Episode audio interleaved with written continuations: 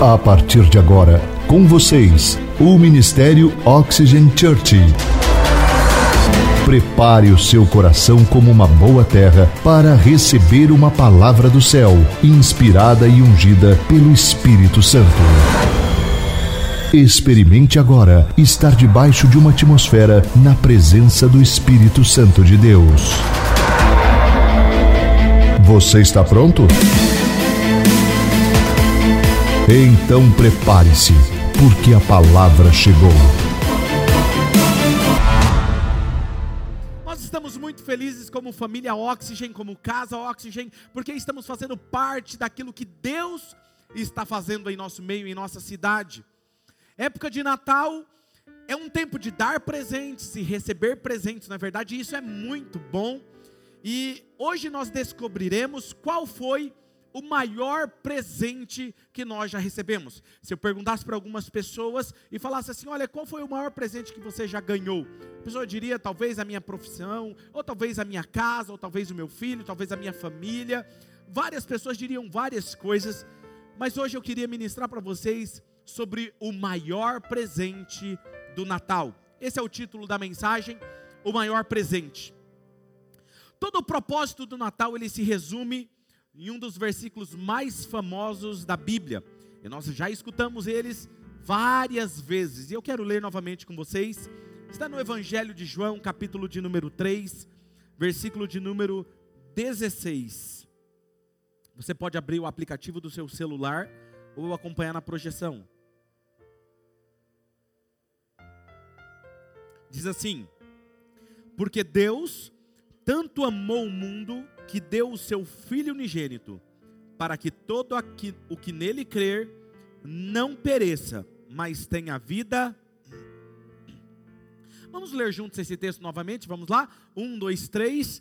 Porque Deus tanto amou o mundo.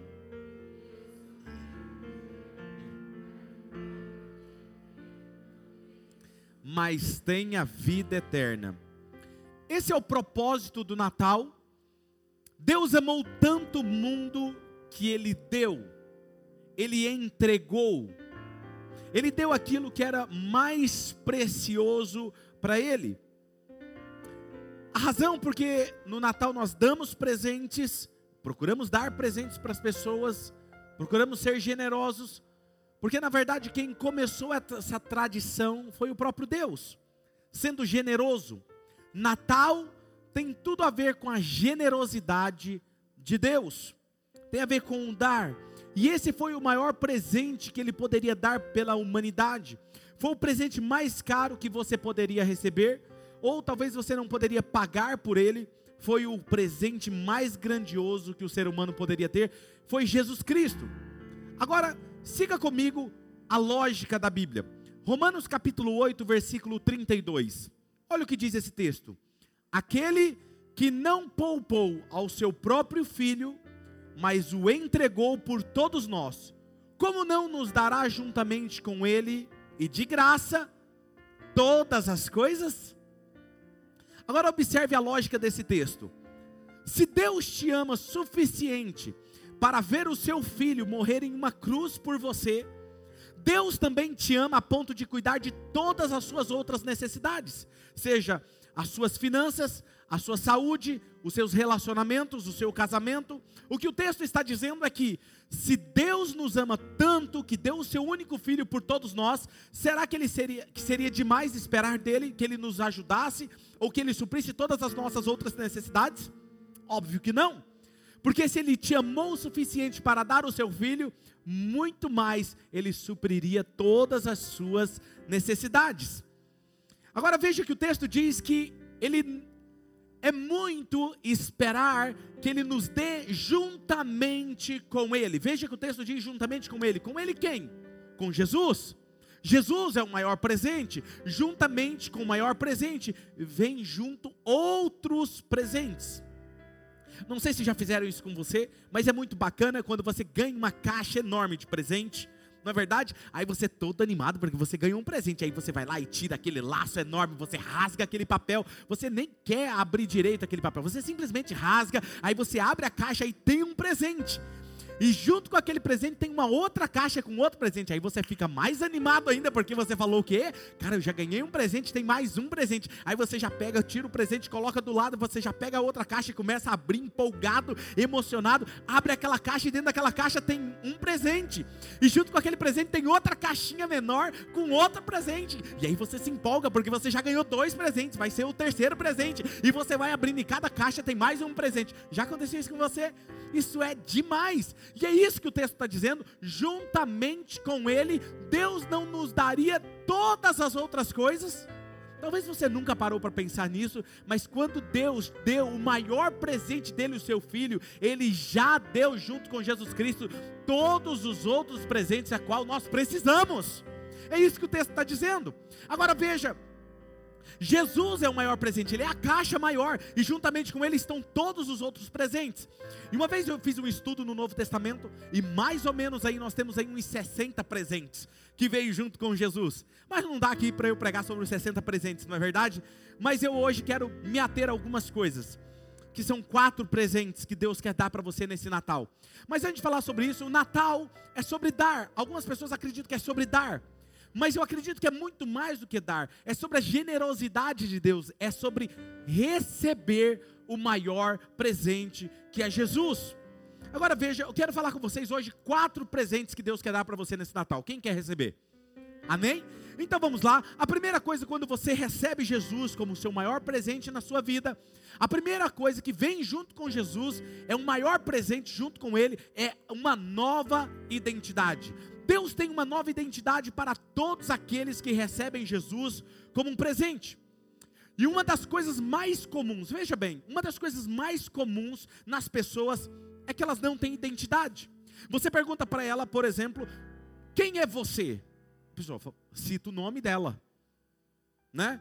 Mas o nome dela não é exatamente o que ela é, não é o motivo pelo qual ela nasceu.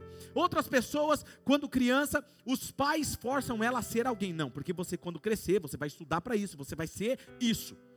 E os pais começam a pressionar os filhos a estudarem, a se prepararem para se tornarem alguém. E aquela criança começa a crescer já sob pressão de uma identidade formada pelos pais. Aí essa criança cresce, ela vai para a escola, e quando ela chega na escola, ela começa a ser pressionada pelos amigos. Não é verdade? Os amigos começam a pressionar, não, porque para você ser meu amigo, porque para você fazer parte desse grupo, você tem que falar como nós, você tem que se vestir como nós. E a criança começa agora a ter uma nova faceta, uma nova máscara que ela coloca, ela se usa daquilo, se obstrui daquilo perdão, substitui não, ela se apodera daquilo para ela poder então ser aceita por aquele grupo. Ela cresce e ela se forma numa faculdade e então ela sai para o mundo profissional. E agora qual é a pressão que ela sofre? Para você ser um profissional aceito nessa área, você tem que seguir esse padrão. E ele começa a ser pressionado agora pela profissão, pelo mercado de trabalho. E ele tem que ser alguém, ele tem que ser alguém que as pessoas querem que ela seja, para ela ser aceita, ser acolhida. E aí ela fala assim: não, agora eu encontrei alguém que eu amo, eu vou me casar. E aí ela casa, achando que ela vai ser feliz para o resto da vida. E aí é o cônjuge, quando ela casa, fala assim: agora que nós casamos, agora você precisa ser a pessoa ideal que eu gostaria que você fosse. E aí aquela, aquela pessoa que agora está casada, ela se encontra sobre uma outra pressão, em ser alguém para ser aceito pelo seu cônjuge. Essa pessoa passa a vida toda frustrada, lutando para ser aceita pelas pessoas, porque ela não sabe quem ela é. E aí está o grande problema da humanidade. Algumas vezes a identidade é roubada pelos seus pais, ou outra é quando alguém quer que, dos seus amigos, quer que você, é roubada a sua identidade. Quando eles falam para você ser acolhido por nós, para fazer parte desse grupo, você precisa ser alguém como nós. Ou talvez roubada pela profissão, pela sociedade, pela cultura. Se você não se comporta desse jeito, você é antiquado, você não está na moda. E acaba sendo pressionado, como eu te falei. E agora eu quero fazer uma pergunta pessoal para você. Qual é a sua identidade? Se eu perguntasse agora, se estivesse nessa igreja aqui, só tivesse eu e você aqui, só eu e você, e eu te fizesse essa pergunta: Por que você nasceu? Por que você existe? Qual seria a sua resposta para mim? Se você perguntar para alguém, eu já fiz essa pergunta, quem é você? Muitos vão responder: eu sou engenheiro. Eu sou construtor, eu sou médica. Eu sou médico, eu sou empresária. Não, eu sou construtor, eu sou Espera aí, isso não é a sua identidade. Isso é o que você faz, não é quem você é. Aí outras pessoas vão dizer assim: "Não, pastor, eu sei quem eu sou". E aí eu digo: "Quem você é?" E ela usa a identidade dela baseada nos relacionamentos. Ela vai dizer assim: "Eu sou uma boa mãe. Eu sou pai, graças a Deus. Eu sou esposo.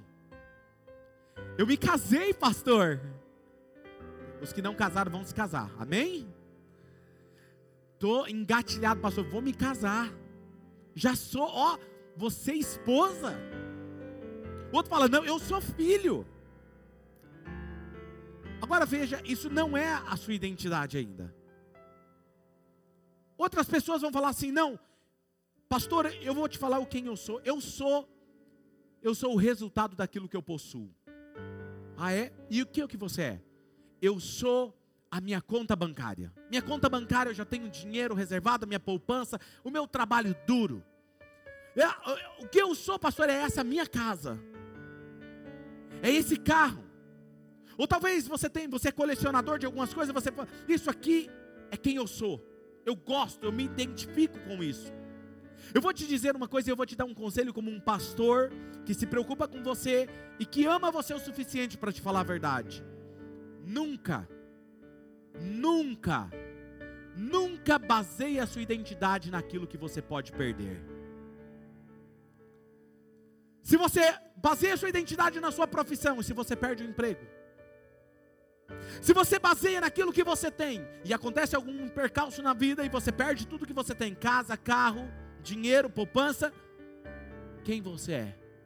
Se você é casado e acontece alguma coisa, você perde a esposa, ela morre ou ele morre o esposo morre. Quem é você? Outros vão dizer assim: não, pastor, eu vou dizer quem eu sou. Eu sou atleta, sou uma pessoa bonita demais. Eu sou a minha beleza. Eu vou te dizer uma coisa: você pode até ser Paquito em uma época da sua vida, mas vai chegar uma hora, quando chegar a certa idade, você vai perceber que as coisas começam a despencar da penteadeira. Já não é mais como antes. Os atletas aqui, né, que gostam de jogar tênis, né, ou futebol, gostam de fazer, pastor, porque comigo eu mato mesmo, faço gols à vontade. Vai chegar uma hora que você já não consegue mais correr como antes. E sua identidade não pode ser baseada nisso. Pastor, de onde vem a minha identidade? Daquele que te criou. A melhor pessoa para te dizer quem você é é quem criou você. E eu posso te dizer uma coisa: Ninguém aqui nasceu por um acidente, ninguém aqui nasceu a acaso.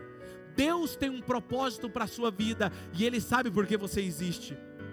Agora, quando você não sabe como você, por que você existe, olha o que diz esse texto, 2 Coríntios capítulo 5, versículo 17. Portanto, se alguém está em Cristo, é uma nova criação. As coisas antigas já passaram, e eis que surgiram coisas novas. Veja, Jesus chamou de um novo começo, uma nova vida. Ele não está falando de uma vida velha restaurada. Ele está falando de uma nova vida, uma nova história, um novo começo, algo que é novo, não é algo antigo. É algo novo. Aqueles que estão em Cristo, no maior presente em Cristo, têm uma nova vida. Se você recebe o maior presente que é Jesus, você recebe essa nova identidade. E o que isso significa? Significa que agora você é perfeito? Não. Significa que você está numa jornada. Significa que nunca mais você vai pecar? Não. Significa que você está numa jornada. Amanhã eu sou melhor do que hoje. Hoje eu estou sendo melhor do que ontem. E assim por diante. Por isso que quando você entrou nessa igreja tem uma placa dizendo: aqui é proibida a entrada de pessoas perfeitas, porque aqui ninguém é perfeito. Nós estamos em uma jornada. Sabe, algumas pessoas, eu não sei você, mas quando eu compro uma camiseta ou uma roupa, tem a etiqueta. Toda roupa tem uma etiqueta. Eu não gosto de etiqueta. Não é verdade? Eu, ela me pinica e aí eu já puxo logo, já arranco, dou um jeito de cortar e dou um jeito de me livrar dela. Mas deixa eu te falar uma coisa: quando Deus te criou, Ele colocou uma etiqueta em você que só você tem. Eu tiro a minha etiqueta, mas ninguém pode tirar a etiqueta que Deus colocou em você.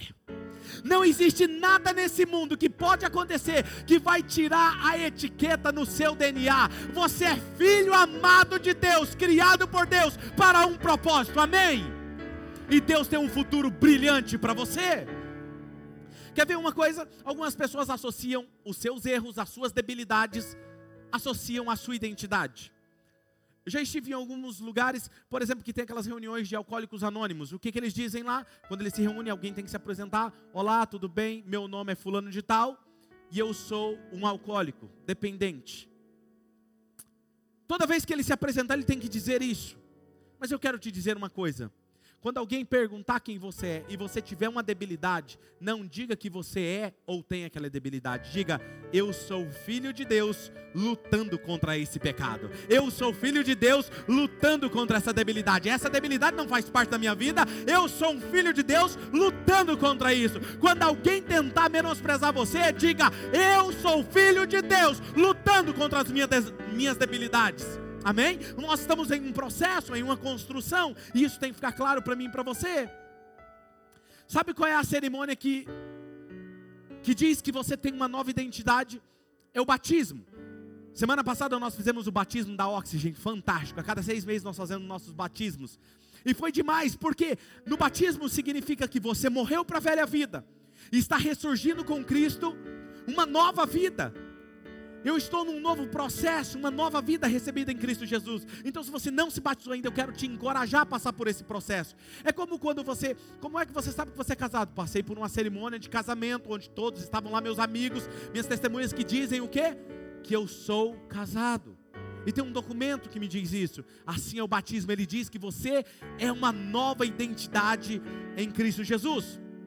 Agora veja, em uma nova identidade, você precisa parar de ver a si mesmo como os outros te veem. Você precisa parar de ouvir o que o mundo diz sobre você. Porque as pessoas dizem muitas coisas sobre você, não é verdade? O mundo, as circunstâncias diz que talvez você não é bom para o mercado, que você não é bom o suficiente. Você precisa parar de ouvir o que as pessoas dizem e parar para ouvir o que Deus diz sobre você. Agora veja, quando você não sabe quem você é, e você vive tentando se esforçar para agradar as pessoas, tudo que você faz não dá certo. Já parou para pensar nisso? Eu não sei se você já teve essa sensação de tudo que você coloca a mão parece que não vai para frente. Porque você está tentando agradar e você se frustra. Você se frustra no casamento, você se frustra profissionalmente, você se frustra nos relacionamentos com as pessoas, você se frustra porque você está tentando fazer para agradar as pessoas. E quando você faz e não dá certo, você é como uma nota musical fora de sintonia. Você é como uma música desafinada. Você já viu alguém muito bom profissionalmente tocando? Já viu? Vou te falar uma coisa. Vou usar aqui um exemplo. Vem cá, meu amor, vem cá. Vou usar você. É. Vocês nunca viram o talento da minha esposa, hoje vocês vão ver. Quando uma pessoa sabe o que ela está fazendo, vamos lá. Maico, você pode deixar ela tocar um pouquinho piano? Quem que conhece aquela música Quem Dizes Que Eu Sou? Conhece?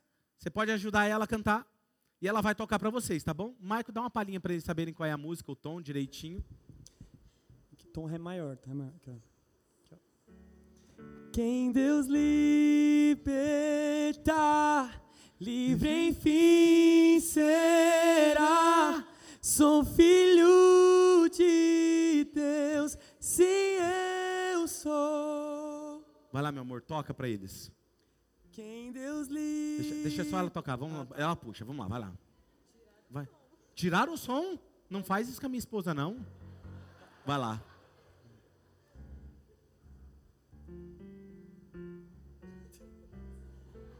Vai, meu amor. Continua tocando que eu vou pregar aqui. Você que vai fazer o solo hoje. O mundo diz mentiras ao seu respeito. Enquanto o mundo diz mentiras ao seu respeito, você tenta tocar a sua vida e toda vez que você tenta tocar a sua vida sai desse jeito. Fora de sintonia. Pastor, mas tudo que eu faço dá errado. O mundo diz: você não é talentoso, você não é talentosa, você não leva jeito para isso, você não é bonita, você não é bonito, você não é atleta, você não é bom o suficiente. Você não é a esposa que eu esperei. Você não é o esposo que eu esperava que você fosse. E a música continua, a sua vida continua sem sentido. Você é gordo. Você não tem um nariz bonito. Vezes após vezes você ouve isso ao seu respeito. E quando você ouve uma calúnia, por exemplo, e um xingamento ao seu respeito, uma mentira ao seu respeito, quando você se irrita, quando alguém questionou uma posição sua, sabe por que você se irrita? Porque você não tem certeza de quem você é. Obrigado, meu amor. Eu sei que você deu o seu melhor. Você continua sendo talentosa para mim, viu? Quando você não sabe quem você é, você se perde no meio das críticas. Toda vez que alguém xingar você, você vai se irritar. Por que, que você vai se irritar? Porque você não sabe quem você é.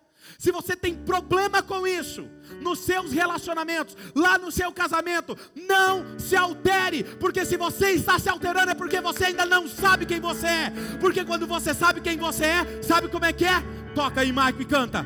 Quem dizes que eu sou? Quem Deus liberta, livre enfim será. Sou filho de Deus, sim eu sou. Continua tocando. Vai adiantar eu dizer para ele, Michael, você está cantando desafinado. Michael, você não sabe tocar, Michael. Você não sabe cantar. Não importa, porque ele sabe quem ele é. Ele sabe o que ele está fazendo. Então não pare. Não pare. Sim, eu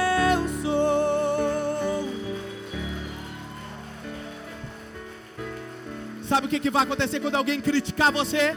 Quando alguém xingar você e inventar uma mentira sobre você, você vai rir. Porque você sabe quem você é. Não me atinge, não me atinge. Qualquer ressentimento é uma decisão sua. Você escolhe ficar ressentido, você escolhe ficar chateado. Mas quando você sabe quem você é, você tem uma identidade, nada mais te atinge.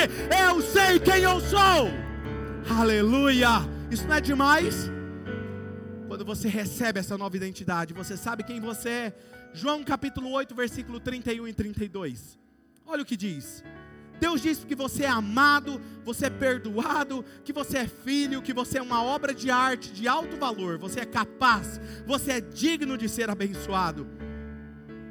Disse Jesus aos judeus que haviam crido nele: Se vocês permanecerem firmes na minha palavra, verdadeiramente serão meus discípulos e conhecerão a verdade, e a verdade os libertará.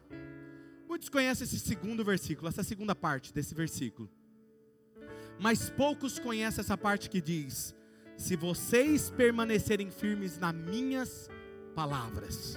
Não é se vocês permanecerem firmes naquilo que as pessoas dizem sobre vocês. Não é permanecer firme naquilo que o mundo diz sobre você. Não é permanecer firme naquilo que o mercado diz sobre o seu negócio. É permanecer firme naquilo que Deus diz sobre você. E quando você sabe, pastor, como que eu sei onde que ele diz? É aqui, na palavra. Ele diz quem você é aqui na palavra. Amém?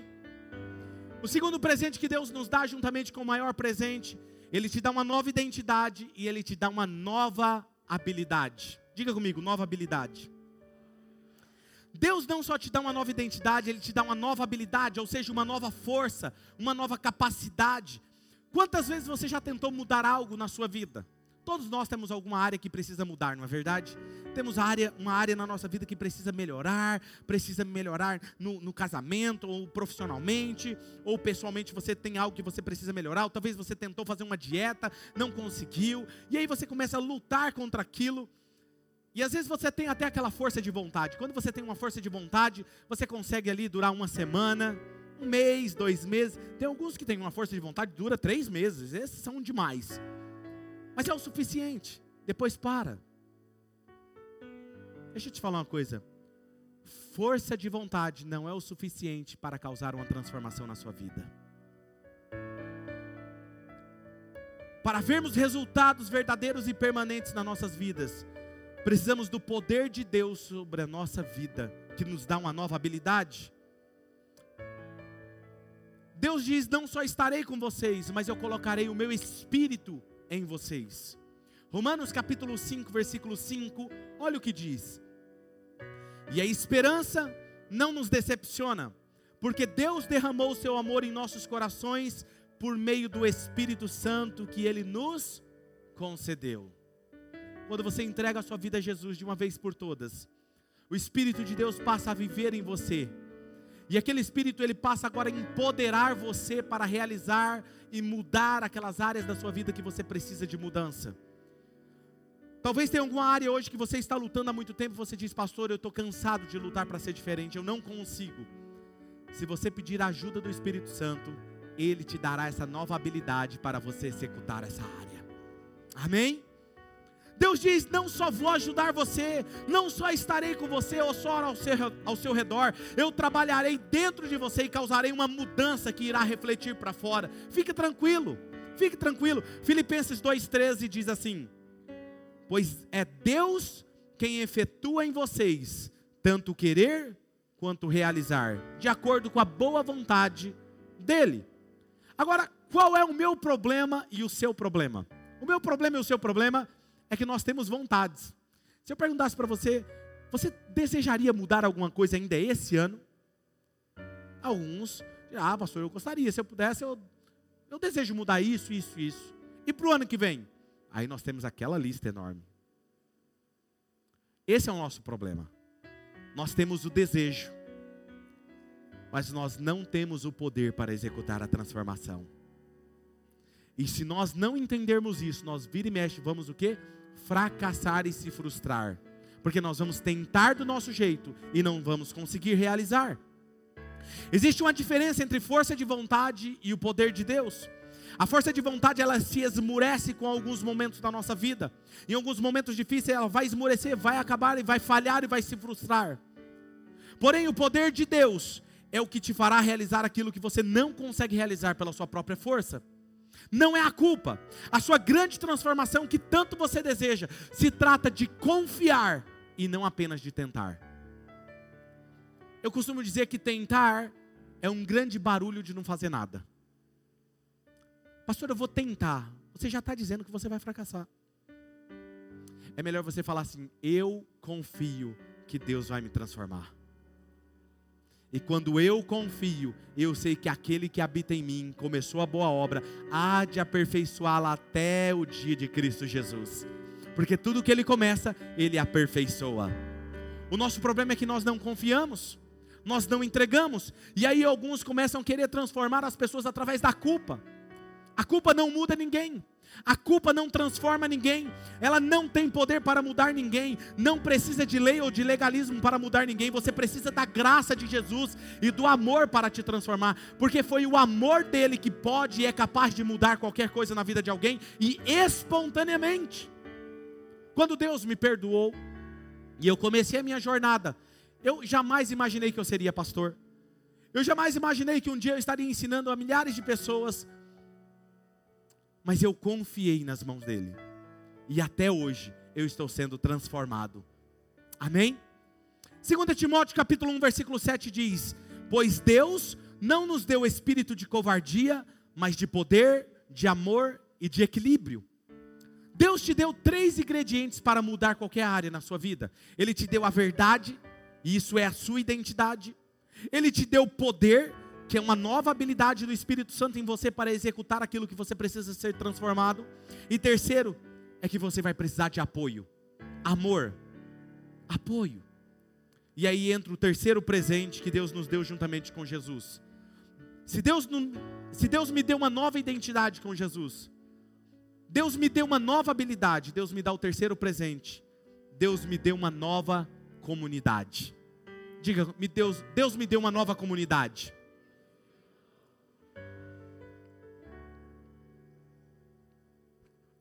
Você não foi criado para viver sozinho. Quando Deus criou o ser humano, Ele criou o ser humano e disse assim: Não é bom que o homem esteja só. Eu digo isso direto para minha esposa, já falo para ela: Não viaje, não é bom que o homem fique só.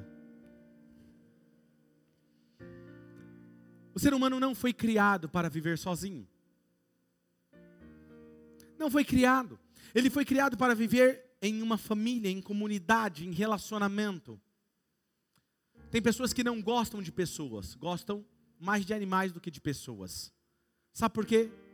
Porque para lidar com pessoas exige lidar com o nosso orgulho. Eu tenho que pedir perdão, eu tenho que perdoar, eu tenho que tolerar, eu tenho que ser mais paciente. Lidar com pessoas exige mudança na minha vida. Deus não nos criou para vivermos sozinhos.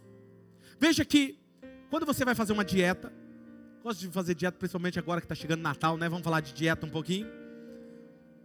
Você sabia que a melhor forma de você vencer, gente, vocês não podem perder a próxima série de janeiro, hein? Vou falar algo muito interessante na série de janeiro.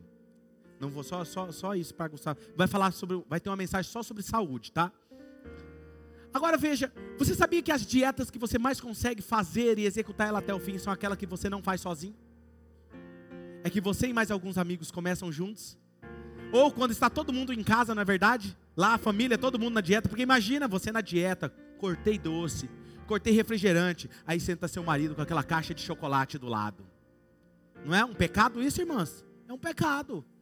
O marido não ajuda. Entendeu? Ou o marido fala assim: vou perder uns quilinhos, vou perder aqui a barriguinha agora, tal. Aí a esposa vai lá faz aquele brigadeiro de colher. Aí fica difícil. Entendeu? Agora, quando está todo mundo comprometido com aquilo, você executa. Qualquer mudança que você faz em grupo, você consegue vencer. Por exemplo, treinar em academia. Quem imaginava o Marco treinando uma academia sozinho? Ninguém. Aí ele conseguiu um clone.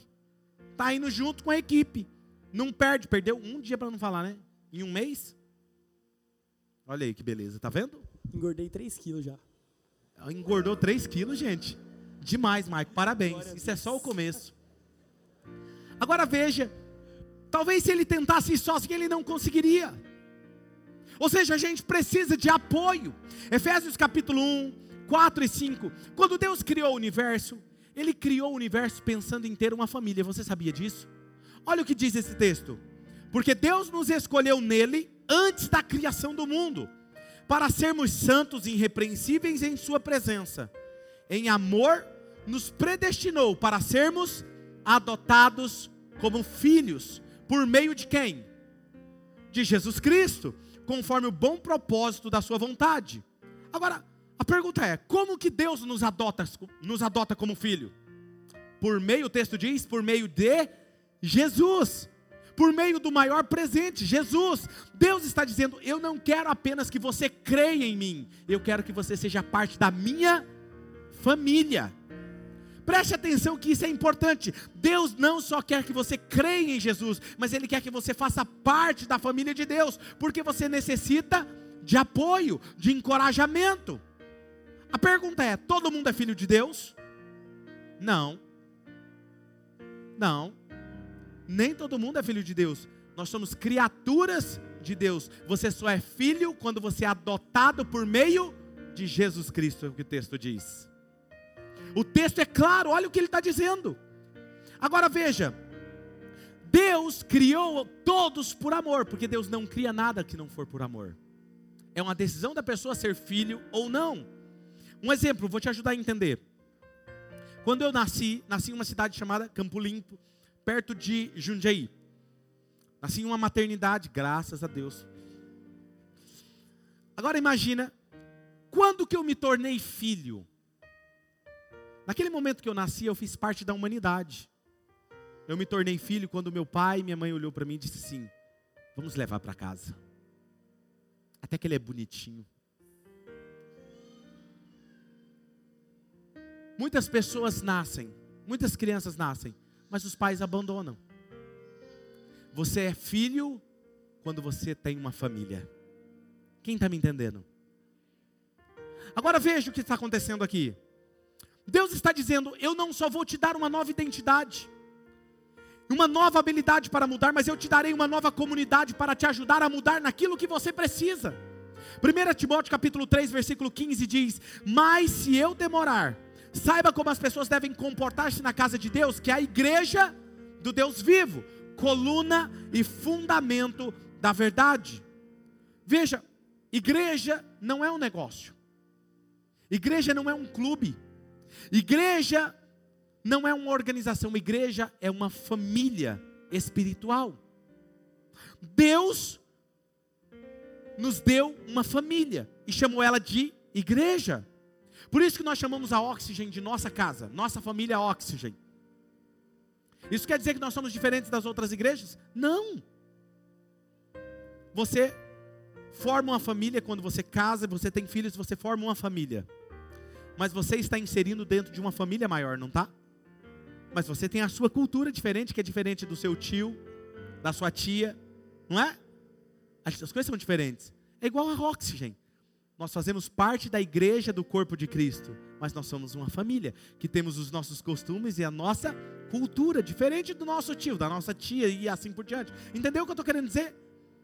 Mas ninguém fala mal da minha tia. Ninguém fala mal do meu tio, porque é minha família. Então nunca aceite alguém falar mal de outra igreja para você. Alguém me entendendo aqui hoje? Mas eles falam mal. Paciência. Você é mais maduro. Amém? Olha só. Deus projetou a igreja para que fôssemos uma família. E que amássemos uns aos outros, apoiássemos, ajudássemos uns aos outros. Veja que a igreja é a coluna e o fundamento. Se você não tem um fundamento sólido e não tem uma coluna que é a família de Deus, você nunca conseguirá se tornar aquilo qual Deus projetou para que você fosse. Porque é através desses relacionamentos que Ele vai moldando o seu propósito para o qual você existe. Só que tem uma coisa que eu quero falar aqui para vocês que talvez vocês não saibam. Vou falar uma coisa, eu sei que alguns vão rir nesse momento, não tem problema, é intencional. Todo mundo tem um dedinho mindinho do pé agora.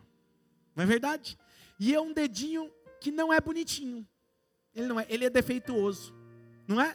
Não tem ninguém aqui que tem. Eu sei, eu tenho certeza que todos os dedinhos aqui é amassadinho, tortinho. E tem umas irmãs, tadinha, que usam sandália e eles são rebeldes. Eles ficam saindo para fora, assim, ó. A irmã se esforça, coloca o bichinho para dentro. Entendeu?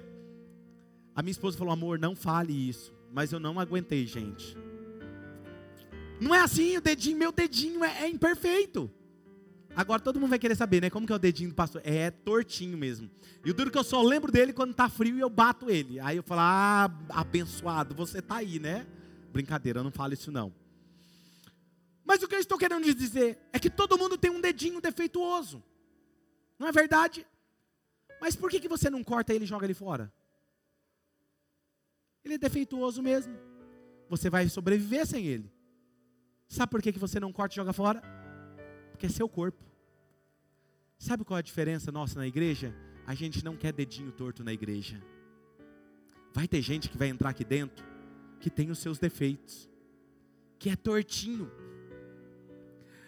Está cheio de igreja aí fora, cortando esses dedinhos e jogando fora. Aqui não. Não fale mal do meu dedinho. Não fale mal dos meus dedinhos porque eles fazem parte do corpo. Não, não, não, não, aqui não, não, não, você não serve. Não, não, não, você não pode cantar, você não pode servir. Não, não, você não. Ei, não mexa com o meu dedinho. Se não serve em outro lugar, aqui serve. Pode mandar para cá que aqui serve. Mas vai dar problema, é tortinho, vai ficar saindo para fora, não tem problema. É, faz parte do corpo. Se Deus nos capacitou para ajudá-los, é para isso que estamos aqui, somos uma família. E quando nós somos uma família, ou vai me dizer que não tem alguém lá na sua casa, na sua família que dá trabalho? Tem. Mas vai falar mal da sua família. Você não aceita, não é assim? Você ajuda, porque é sua família. Então, quando você olhar para alguém que está dando problema, abrace e ajude aquela pessoa a romper. Esse é o nosso papel. E sabe qual outra mensagem que a gente aprende com o dedinho? É que todo mundo tem um dedinho defeituoso. Então, antes de você olhar para o dedinho do outro, olhe para o seu. Está alguém me ouvindo aqui nessa tarde? Faz sentido isso para você? Quando uma casa não tem bons fundamentos ou uma coluna sólida, ela começa a trincar, rachar, e você precisa mudar de casa. Porque se você permanecer ali e não causar uma reforma estruturar melhor, aquela casa vai cair. A palavra de Deus diz que aquele que edifica a sua casa sobre a rocha, pode vir o vento, a tempestade, mas ela não cairá. Eu vou te falar uma coisa: você tem família para você se manter forte, bem estruturado, porque tempos difíceis você terá. Você terá. A Bíblia fala, Jesus disse: no mundo vocês terão abundância, não é isso? Não, no mundo vocês terão aflições, mas tem de bom ânimo, porque eu venci o mundo. Deixa eu te falar uma coisa: você vai ter momentos difíceis na sua vida. Eu vou ter momentos difíceis na sua vida. A pergunta é: você vai ter com quem você contar? Você vai ter uma família espiritual para você contar? Por isso que Deus nos coloca numa família espiritual. Os momentos difíceis terão. Aí alguém fala assim: não, pastor, mas eu já frequento a igreja, eu faço parte da família. Eu venho todo domingo religiosamente na igreja. Eu não preciso fazer mais parte de qualquer outra coisa. Eu já sou, já sou parte da família. Vou te fazer uma pergunta, vou te ajudar a entender. Você tem bons amigos, certo? Espero. Você tenha bons amigos. E você tem aquele amigo que ele não sai da sua casa, não é? No mínimo aí, uma vez por semana ele vai lá na sua casa. Eu, eu sou graciado por Deus por ter amigos aqui me ouvindo. Fernando, faz assim com a mão, Fernando. Amigo meu de infância. Ele ia na minha casa, eu ia na casa dele. Agora menos, né? Mas a gente, você está me defendendo, você sabe disso, né? Aquele fricassê. Aí já vou cobrar em público aqui, ó. Nós somos amigos, nós é da casa um do outro. Agora, deixa eu te fazer uma pergunta. Todo mundo tem um amigo que uma vez na semana vai na sua casa. Vou te fazer uma pergunta, escute isso. O fato dessa pessoa frequentar a sua casa uma vez por semana ou a cada 15 dias, faz ele ser parte da sua família? Não. O fato de você frequentar todo domingo a igreja não te faz parte da família de Deus. O que que me faz parte da família? Alguém morar comigo e se envolver nos projetos da família? Isso me faz parte da família. Sim ou não? E isso faz parte. Eu não sei se todos aqui me conhecem, mas aqueles que estão aqui desde o início vai lembrar dessa época. Quando nós começamos a igreja, eu estava ensinando um período, uma série sobre generosidade, sobre ofertar, sobre dizimar, e, e era o final da série, e eu queria fazer algo que eu nunca tinha feito. Eu sou dizimista, eu sou ofertante, sou generoso, mas eu queria dar uma oferta generosa, extravagante, algo que eu nunca tinha feito. E aí eu precisava dar alguma coisa que representasse a nossa família chamei a minha família, minha grande família, a pastora Mário, Hanan e Radassa. Sentamos na mesa, aquela reunião assim solene, sabe?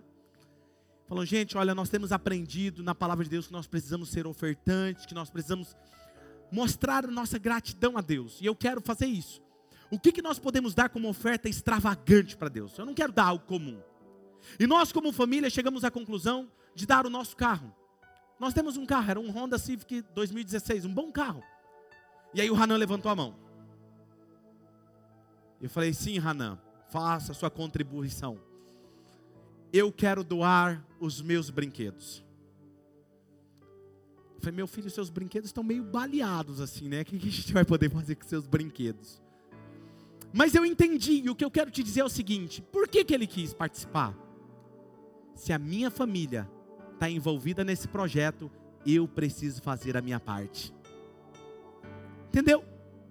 Se você faz parte da família, você se envolve no projeto da família. Se a igreja está implantando novas igrejas, a minha casa está implantando novas igrejas. Se está precisando de uma oferta para isso, eu estou junto nesse projeto. Se a igreja está fazendo GC, eu vou fazer GC, porque eu faço parte disso. É minha família.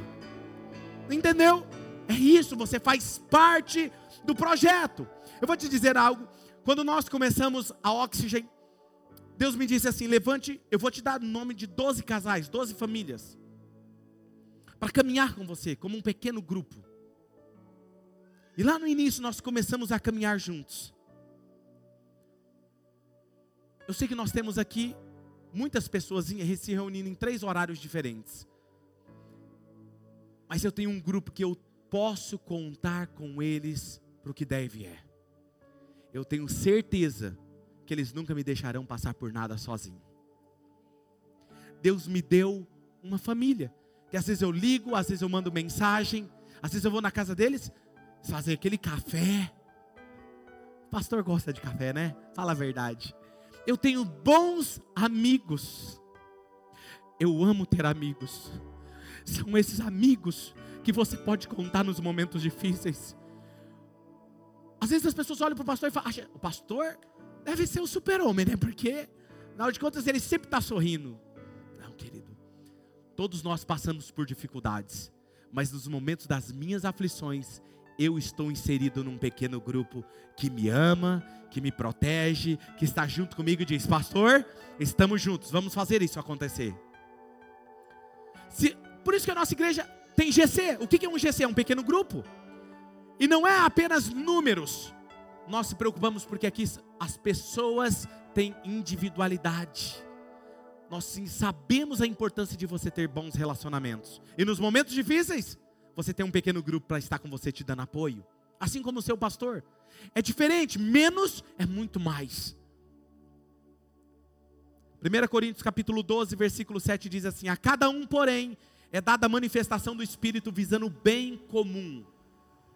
Todos nós recebemos dons, mas esses dons é para encorajarmos outras pessoas. Uma pessoa se engana se ela frequentar um domingo a igreja, receber a palavra, se auto-edificar para ela ter uma ótima semana. Não me envolvo com a igreja, não faço nenhum projeto da igreja, não sirvo como voluntário, não me envolvo. Eu estou cumprindo o meu propósito. Deixa eu te falar uma coisa. O propósito da igreja é você receber um dom e com o seu talento servir o outro. Se você faz parte apenas de um culto e não serve, você ainda não entendeu o projeto da família de Deus. Está aqui, o texto está dizendo. Estamos aqui para encorajar a manifestação visando o bem comum de todos. Esses voluntários estão aqui, eles poderiam estar em qualquer outro lugar. Eles estão aqui preparando um ambiente para você. Pergunta para essas pessoas. Por exemplo, estava citei o Maico de manhã, ele tem um GC. Quantas vezes, Maico, você teve que sentar, conversar, encorajar? Muitas Não é? vezes. Muitas vezes. E no final do semestre batizou quantas pessoas? Seis pessoas. Isso não é demais? Mas teve momentos que ele teve que passar tempo encorajando pessoas. Gente, eu digo algo espontâneo. Não é algo marcado, não, é algo espontâneo. Eu sou amigo. Eu sou amigo de vocês. E dentro da minha agenda eu encaixo vocês e nós vamos juntos, encorajando um ao outro. Nos tempos difíceis que nós estivermos passando, nós vamos encorajar uns aos outros, porque nós somos uma família. Ser igreja é apoiar e ajudar os demais. Gálatas 3:28 diz: Não há judeu, nem grego, nem escravo, nem livre, homem, nem mulher, pois todos são um em Cristo Jesus. É para todas a família de Deus. Nós temos algo em comum. A família de Deus, ela não se baseia na raça, ela não se baseia na sua religião, ela não se baseia na necessidade, nem na afinidade. A família de Deus se baseia no fato de você ser amado por Jesus Cristo e receber Jesus Cristo como seu Salvador. Isso te faz parte da família de Deus. Por isso, aqui na nossa casa Oxygen, não importa se você é ateu e está vindo aqui me ouvir, não importa se você é agnóstico, se você é católico, se você é budista, se você é espírita, se você é mormon, se você é muçulmano, místico, seja lá qual for a sua raiz religiosa, não me importa, porque nós não pregamos religião aqui, nós pregamos Jesus Cristo de Nazaré. Jesus Cristo de Nazaré. Quando Deus enviou o seu filho lá na cruz para morrer por mim por você, ele não disse vocês precisam receber uma religião. Não. Ele não disse isso. Ele disse: Eu estou enviando o meu filho para restaurar o meu relacionamento com vocês. E só restauro o relacionamento meu com vocês através de Jesus. Jesus é a razão porque nós existimos. Jesus é a razão pelo que fazemos o que fazemos. Nos reunimos a cada final de semana para dizermos que amamos a Jesus e amamos pessoas, amamos pessoas e amamos Jesus. Tudo tem a ver com Jesus. Este presente é o mais especial de todos, é o quarto presente. Se Ele me deu uma nova identidade, Ele me deu uma nova habilidade, Ele me deu uma comunidade, Ele me deu a eternidade. Diga, Deus me deu a eternidade. Tem alguns, tem alguns presentes que não duram, não é verdade? Eu não sei você, mas quando eu era criança, meu sonho era ter aquele, aquele brinquedo, um avião. Ligava as luzes, piscava, atirava, andava, girava, rodava, levantava, atirava. Alguém lembra desse avião? Lembra, né? Tem alguns de vocês que brincaram com ele, né? Não quer falar, mas eu eu amava aquele brinquedo. E quando eu ganhei ele, logo, logo, dois dias depois, eu percebi que ele já não estava tocando a música como antes. Depois parou de piscar uma luzinha.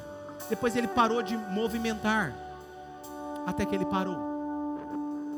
E eu descobri que muitos presentes, por mais que você goste, eles não duram para sempre. Mas esse presente que Deus te dá, não só dura para sempre, ele dura a eternidade. E esse é o melhor presente de todos, porque todos nós aqui já temos pessoas que amamos e que morreu, que não estão mais aqui. Eu acredito que nós, quando morrermos e entregarmos, se entregamos a nossa vida a Jesus e nós morrermos com Jesus, nós encontraremos eles no céu para toda a eternidade. 1 Pedro 1,4 diz: Para uma herança que jamais poderá perecer macular-se ou perder o seu valor. Herança guardada nos céus para vocês. Romanos 6, 23. Pois o salário do pecado é a morte, mas o dom gratuito de Deus é a vida eterna em Cristo Jesus. Não tem como, deixa eu te falar uma coisa: não tem como você comprar a sua entrada no céu. Não tem como você negociar a sua entrada no céu. Não tem como você negociar com alguém, ou vamos fazer o seguinte: vamos fazer um bate-bola aqui, você coloca eu para dentro do céu. Não. Não tem como você roubar a sua entrada no céu. A entrada no céu é gratuita por meio de Jesus. Por meio de Jesus. Esse é o verdadeiro presente do Natal, Jesus Cristo. Nas últimas semanas, eu fui no centro da cidade e eu percebi muitos pais procurando os ótimos presentes para os seus filhos. É? A gente vai procurar dar o um melhor presente dentro das nossas condições para os nossos filhos. E aí eu quero ler um texto com vocês para você ver o que, que Deus diz sobre isso. Mateus capítulo 7, versículo 11 diz assim, ó: Se vocês, apesar de serem maus, sabem dar boas coisas aos seus filhos, quanto mais o Pai de vocês que está nos céus, ele dará boas coisas àqueles que lhe pedirem. Se eu e você sabemos escolher boas coisas para os nossos filhos, quanto mais o nosso Pai celestial. Bom na sua vida é um presente de Deus. O fôlego de vida, a sua saúde, seus filhos, a sua vida é um presente de Deus. Quantas pessoas não amanheceram hoje? Quantas pessoas estão num leito de uma cama sofrendo nesse momento? Não sabem, não vão passar o Natal com a sua família.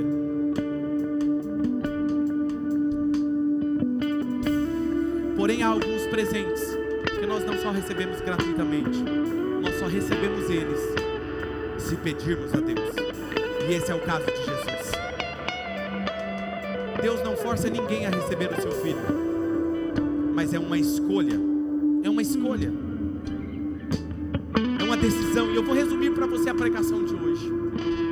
Deus diz para você: Eu enviei o meu primeiro e maior presente de Natal, o meu filho, para morrer por você e perdoar os seus pecados, para que você possa ir para o céu e viver a eternidade junto comigo. Eu vou te dar uma nova identidade. Eu vou te dar a habilidade para mudar o que você deseja mudar em sua vida. Eu vou te dar uma comunidade que se chama Minha Igreja para te ajudar e apoiar nessa jornada. E eu vou te dar um destino à eternidade. Onde mais você pode receber isso? Em nenhum lugar. Em nenhum lugar. Pastor, como eu recebo esse presente? Com duas atitudes do seu coração. Primeira, humildade, porque você precisa de humildade para dizer assim: Pai, me perdoa, porque eu nunca reconheci o senhorio de Jesus como Ele como meu Salvador. E a segunda, como gratidão. Pai, obrigado, porque mesmo sem eu merecer, um dia o Senhor morreu na cruz por mim. Gratidão. 2 Coríntios capítulo 9, versículo 14 e 15 diz assim: E nas orações que fazem por vocês, eles estarão cheios de amor por vocês por causa da insuperável graça que Deus tem dado a vocês. Graças a Deus por seu dom indescritível. Atos 10, 35. Mas de todas as nações, aceita todo aquele que o teme e faz o que é justo. Sabe? É como se você recebesse um presente de um milhão de dólares e você não quisesse abrir. Eu estou cansado de ver pessoas celebrando o Natal, ano após ano, sem receber o presente verdadeiro do Natal, que é Jesus. Ou você acha mesmo que o Natal tem a ver com Papai Noel? Ou você acha que o Natal tem a ver com churrasco, família, festividades? Natal tem a ver com Jesus. E perde a oportunidade de receber o maior presente. E juntamente com ele receber todas as outras coisas. Gratuita. De graça. O texto disse: de graça receberemos com ele, juntamente com ele, todas as outras coisas. Deus te amou tanto que deu o seu filho, e você só precisa receber esse presente. Tem uma oração que tem mais de dois mil anos que eu quero ler ela para você, que é a minha oração por você. Efésios 3, versículo 17 e 19 diz assim: Para que você, para que em Cristo habite em seus corações, mediante a fé, eu oro para que vocês, arraigados e alicerçados em amor, possam, juntamente com todos os santos, compreender a largura, o comprimento, a altura, a profundidade e conhecer o amor de Cristo, que excede todo conhecimento, para que vocês sejam cheios de toda a plenitude de Deus. Antes de você nascer, Deus sabia que dia 23 de dezembro de 2018 você estaria sentado aqui ouvindo essa palavra sobre Ele. Ele planejou esse encontro com você. Você tem a escolha: abrir esse presente, que é insuperável e indescritível, ou continuar com ele fechado e festejar o Natal. Deus respeita a sua jornada, Deus respeita a sua decisão. Ou você pode abrir esse presente e dizer: Pai, me perdoa, porque eu nunca reconheci o Senhor como um Salvador e aquele que perdoa os meus pecados. Obrigado, Senhor, eu sou grato por isso. E começar a sua jornada com Ele, porque não tem a ver com religião, tem a ver com Jesus, é tudo por Ele e para Ele.